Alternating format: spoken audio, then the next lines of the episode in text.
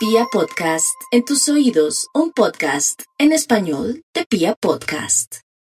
Los acuarios a la luz del 2022 tienen a Júpiter en el eje del dinero. De enero a mayo y noviembre y diciembre, el periodo donde pueden multiplicar su platica muy fácilmente. Surgen aliados, soluciones, benefactores y oportunidades ante las que deben estar allí con los cinco sentidos porque el futuro en gran medida depende de esos meses. Entre mayo y octubre, Júpiter avanza por un eje que también faculta para diversificar las fuentes de ingresos, pero sobre todo es una temporada magnífica para reforzar los vínculos fraternos, hermanables, para encontrar nuevos amigos, excelente tiempo para los procesos de capacitación, para profundizar en nuevas temáticas, para sacar a flote sus ideas que generalmente son muy, muy buenas. En lo profesional han tenido que reevaluar casi que el proyecto de la vida, redefinir su historia y clarificar el hacia dónde realmente es que hay que orientar los pasos. Saturno que avanza por su signo conlleva que deban ordenar, corregir, ajustar, dejarse llevar por las sugerencias de la razón, de la lógica y del sentido común. En el plano sentimental,